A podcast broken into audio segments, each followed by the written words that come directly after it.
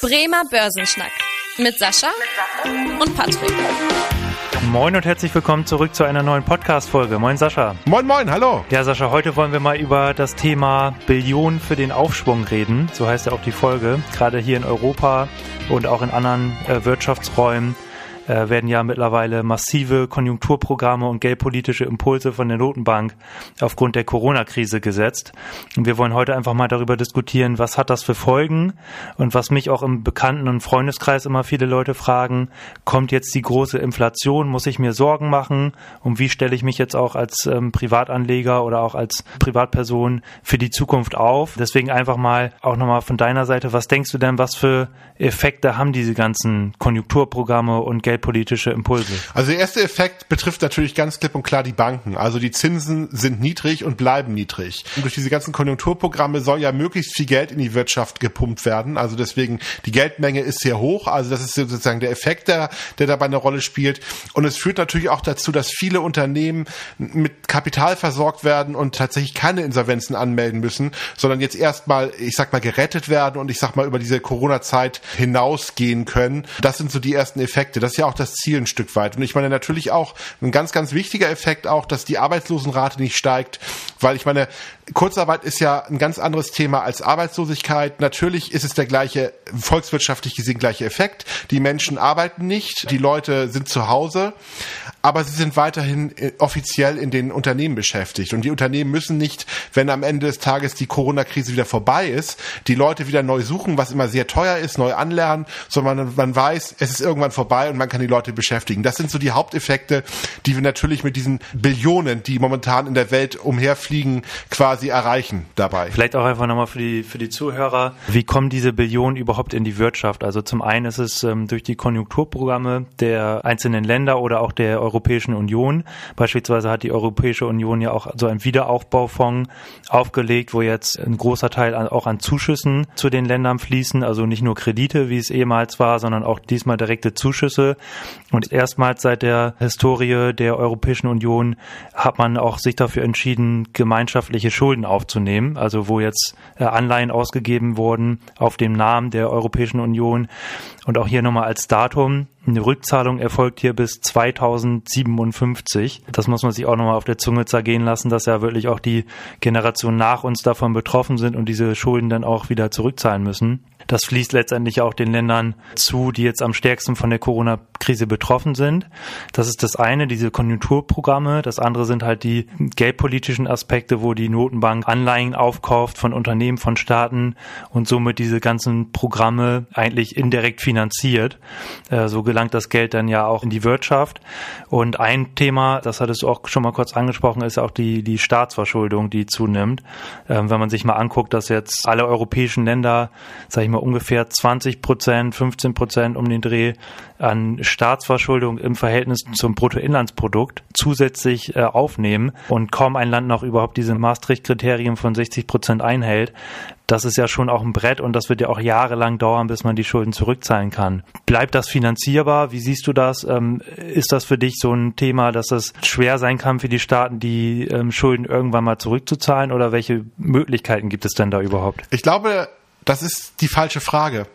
Ich glaube tatsächlich, diese Aussage, dass Länder Schulden zurückzahlen, ist in der gesamten Menschheitsgeschichte noch nie statt, hat noch nie stattgefunden. Also tatsächlich Schulden werden, äh, ich sag mal, entweder äh, gestrichen in der Form, dass es eine ganz äh, krasse Währungsreform gibt, oder Schulden werden einfach prolongiert. Dass Staaten wirklich massiv Schulden zurückzahlen und irgendwann mal gesagt wird, äh, die Bundesrepublik Deutschland hat tatsächlich gar keine Schulden mehr.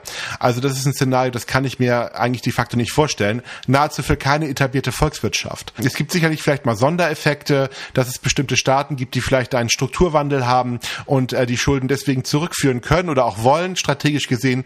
Aber es gibt ja eigentlich auch gar keinen Grund, die Schulden zurückzuführen. Hm. Von der Logik her ist ja folgendes. Äh, solange ich Schulden habe und solange das Geld irgendwie sinnvoll eingesetzt wurde, ob das jetzt ein Bildungssystem ist, ob das eine Infrastruktur ist, genau. welche Dinge auch immer damit gemacht werden, ob das all diese Dinge sind, gibt es keine Notwendigkeit, die Schulden zu tilgen, solange quasi am Ende des Tages die Bereitschaft da ist, diese Schulden auch zurückzuführen.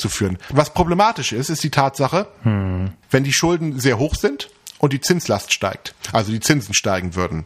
Das halte ich aber für nahezu ausgeschlossen. Ich glaube, mit diesen Steigung der Schulden haben wir die nächsten Jahrzehnte eigentlich eine Niedrigzinspolitik festzementiert und sagen einfach ein Stück weit den Staaten, okay, am Ende des Tages ist das der Deal, den ihr ein Stück weit habt. Ihr habt diese Krisen, die ihr gehabt habt, äh, über die Schulden könnt ihr die ähm, in der Form abwälzen in der Situation hier, aber wir werden diese Schulden niemals zurückzahlen. Hat im Übrigen auch tatsächlich niemals ein Staat in der Vergangenheit gemacht und ich glaube, deswegen ist es auch ein Stück weit so, solange wir dieses Status quo aufrechterhalten können und solange wir auch tatsächlich Werte schaffen können in der Gesellschaft, ist es kein Problem. Wenn das Ungleichgewicht irgendwann kippt, dann haben wir ein Problem. Das ganz Entscheidende dabei ist ja die, dass die Zinsen niedrig bleiben, um diese Schulden überhaupt finanzieren zu können, weil würde der Zinssatz jetzt plötzlich auf zwei, drei Prozent steigen, dann würden sich die Staaten das gar nicht mehr erlauben können oder würden die Zinslast gar nicht mehr tragen können. Und das, was man ja auch immer sieht, dass die Verschuldung wird ja auch immer im Prozent oder im Verhältnis zum Bruttoinlandsprodukt angegeben. Das heißt, eine Möglichkeit, diese Zahl, sage ich mal, zu verbessern, ist ja durch eine steigende Wirtschaftsleistung, was ja eigentlich eher versucht wird, als die Schulden zurückzuführen, wie du das schon gesagt hast, wird natürlich versucht, durch Wirtschaftswachstum dieses Verhältnis wieder ins bessere Licht zu rücken. Und andere ähm, Möglichkeit ist ja auch, sage ich mal, die Schulden im Prinzip durch eine höhere Inflation zu entwerten. Wie stehst du denn zu dem Thema? Also ich meine, da gibt's ja auch immer wieder Pro und Contra zum Thema Inflation. Glaubst du an eine steigende Inflation? Glaubst du an stark steigende Preise oder siehst du das eher nicht in den nächsten Jahren? Also ich glaube tatsächlich, dass Inflation auf jeden Fall eine der Strategien ist, die Schulden zurückzuzahlen. Eigentlich ist ja Inflation hm. sowas ähnliches wie eine Steuer. Sie tut aber nicht so weh wie eine Steuer, beziehungsweise man kann sie besser verstecken. Also wenn ich mich jetzt hinstellen würde und sagen würde, als Politiker, Lieber guter Sparer, wir machen eine Vermögensabgabe. Du zahlst jetzt bitte zwei Prozent jedes Jahr von dem, was du auf dem Sparbuch hast. Da gehen alle auf die Barrikade. Also definitiv. Ich glaube, das wird, wird keiner unserer Zuhörer akzeptieren. Eine Vermögensteuer von zwei Prozent. Eine Inflation ist aber nichts anderes. Am Ende des Tages führt es ja dazu, dass derjenige, der Schulden hat, also der Staat, weniger zurückzahlen muss. Und derjenige, der Geld hat, also der Sparer, weniger Kaufkraft hat, aber er merkt es nicht. Ich glaube jetzt aber auch nicht daran, dass wir eine mega starke oder eine Hyperinflation bekommen. Ich glaube, das Risiko ist sehr gering. Ich glaube, die Staaten würden sich das sogar ein Stück weit wünschen. Ich glaube, die EZB hat ja tatsächlich auch ganz klar gesagt in ihrer Strategie, wir möchten eher Inflationsraten von zwei Prozent und gerne auch darüber hinaus äh, haben. Wir sind momentan ja weit davon entfernt. Ich glaube auch ein Stück weit, dass die nächsten Jahre die Inflationsrate nicht so stark ansteigen wird, wie jetzt einige Crash-Propheten oder einige äh, große Pessimisten sehen. Ich glaube, da gibt es für, dafür gibt es zwei Effekte äh, oder zwei große Gründe. Grund Nummer eins ist die Digitalisierung. Dadurch, dass immer mehr Güter virtuell gebaut werden. Ob das jetzt ein Netflix-Abo ist, ob das jetzt tatsächlich die ganzen, ich sag mal, sowas wie Skype ist, also Videotelefonie ist, also alles Dienstleistungen, die am Ende des Tages unendlich repliziert werden können, skaliert werden können, ohne dass Fixkosten entstehen.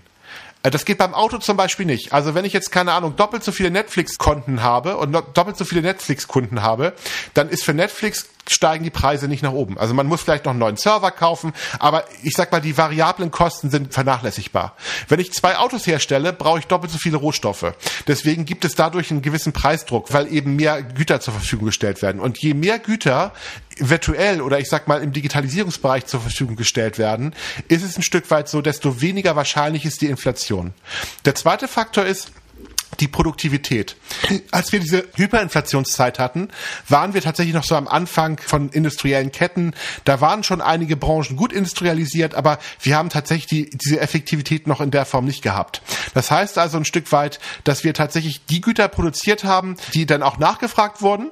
Und am Ende des Tages hat jede Nachfrage mehr dazu geführt, dass der Preis gestiegen ist. Wenn der Markt für Autos ausgeglichen war und auf einmal haben die Leute mehr Geld, äh, hat das automatisch dazu geführt, dass die Produzenten gesagt haben, oh super, jetzt kann ich einen höheren Preis durchsetzen. Das ist heutzutage ganz anders. Heutzutage haben wir das andere Problem eher. Die Märkte sind nahezu gesättigt in fast allen Bereichen. Wir können tatsächlich sagen, dass ein mittelvermögender Mensch äh, sehr, sehr viele Bedürfnisse stillen kann und sehr viele Dinge kaufen kann. Deswegen haben wir eigentlich eher die Situation, dass die ganzen Unternehmen momentan versuchen eher gefühlt höherwertige Güter herzustellen. Also das neue iPhone, der neue Fernseher, den wir eigentlich gar nicht brauchen. Aber wir sollen ihn bitte kaufen, dass das stattfinden wird. Wenn das in der Form so, so der Fall ist, heißt es einfach ein Stück weit so, dass wir so viel Produktionskapazitäten auch noch frei haben, dass dadurch auch kein Preisstuck kommt. Deswegen, ich glaube schon, natürlich wird das Geld irgendwann mal ein Stück weit in bestimmte Bereiche gehen. In manchen Bereichen merkt man es ja schon, zum Beispiel Wohnen, gerade in den Innenstädten ist sehr teuer geworden. Da merke ich schon eine Inflation. Ich glaube aber, was den gesamten Gütermarkt betrifft und auch was den Arbeitsmarkt betrifft, dass dort kein Preisdruck entsteht. Deswegen glaube ich nicht an eine große Inflation. Aber es gibt auch ein paar Argumente für die Inflation, die möchte ich auch ganz gerne nochmal anbringen. Und zwar einerseits, äh, wenn man so ein bisschen in die Historie guckt, war das auch oft so, dass wenn es mal Inflationswellen gab, dann ging davor in den Jahren hohe Haushaltsdefizite ähm, der Staaten voraus. Also dass die Staaten einfach hohe Schulden aufgenommen haben und dann haben sie natürlich auch einen Anreiz, die Inflation in irgendeiner Weise zu versuchen in die Höhe zu treiben, um die Schulden zu entwerten. Das ist der eine Punkt. Der andere Punkt ist, dass gerade durch diese Corona-Krise viele Unternehmen und Staaten ja auch wieder so ein bisschen diesen Trend der Globalisierung haben. Das heißt, eine Rückverlagerung von Produktionsstätten in den Heimatort und auch, was man gemerkt hat, wenn jetzt mal Produktions- oder Lieferketten ausfallen international, ist man halt gerade mit dieser Just-in-Time-Produktion, die in den letzten Jahren immer verstärkt angewendet wurde, dass man halt eben kein großes Lager hatte, sondern produziert hat, sobald die Güter reinkamen. Da wird man wohl auch eventuell ein bisschen von abweichen, wodurch es natürlich auch wieder zu höheren Lagerkosten kommt und wodurch man diese Kostenvorteile, die man durch den internationalen Handel hat, eventuell auch nicht mehr ganz so stark ausnutzen kann letztendlich das auch an die, an die Verbraucher weitergegeben wird. Und der dritte Punkt ist auch nochmal das Thema, das hast du schon angesprochen, wo wir auf jeden Fall eine Inflation, denke ich, sehen werden, ist halt bei den, bei den Assets, bei den Vermögenstiteln, sei es jetzt Immobilien oder Aktien oder auch eventuell der Goldpreis. Du hast es beim Thema Wohnen schon angesprochen. Das hat natürlich auch damit zu tun, Wohnen wird teurer, einfach weil die Immobilienpreise auch steigen. Das Ganze das hat ja, sag ich mal, die Ursache, weil die niedrigen Zinsen dazu führen, dass jetzt auch eine geringere Rendite attraktiv ist und dadurch der Preis einfach der Vermögenstitel steigt. Ja, auch ein ganz guter Grund für all diejenigen, die unseren Podcast ja häufig hören, momentan in die Aktien zu investieren, weil dieser Effekt wird kommen, dass tatsächlich natürlich Immobilienpreise, da ist es schon sehr, sehr stark gewesen, bei den Aktien bei Weitem noch nicht so stark. Natürlich hatten wir in den letzten Jahren auch schon eine sehr gute Entwicklung gehabt, aber ich bin gerade, was die Aktienmärkte betrifft, in den nächsten Jahren doch immer noch sehr, sehr bullisch und gehe davon aus, dass dieser, naja, ich würde sagen, schon so etwas ungesunde Trend, mhm. dass tatsächlich sehr, sehr viel Geld auch zu Inflation an den Kapitalmärkten führt, weiter anhalten wird. Ganz klar. Genau, also das war doch äh, auf jeden Fall eine schöne Zusammenfassung. Ich würde sagen, wir kommen langsam zum Ende. Wir haben auch immer gesagt, dass unsere Folgen nicht zu lang werden sollen, damit man das auch gerade auf dem Weg zur Arbeit oder so entspannt hören kann. Uns haben auch wieder ein paar tolle Themenwünsche erreicht, äh, zum Beispiel auch das Thema Homeoffice, dass wir das mal beleuchten, was für wirtschaftliche Veränderungen damit einhergehen. Gibt es weitere Fragen, Themenwünsche, ähm, auch nochmal gerne eine Mail an podcast.sparkasse-bremen.de. Dann bauen wir das hier gerne mit ein. Auch Fragen sind natürlich natürlich gerne gewünscht. Ja, Sascha, dann ähm, soweit erstmal dir noch einen schönen Nachmittag und dann hören wir uns bei der nächsten Folge. Ja, bis zum nächsten Mal. Vielen Dank fürs Interesse. Das war der Bremer Börsenschnack, ein Podcast mit Sascha und Patrick.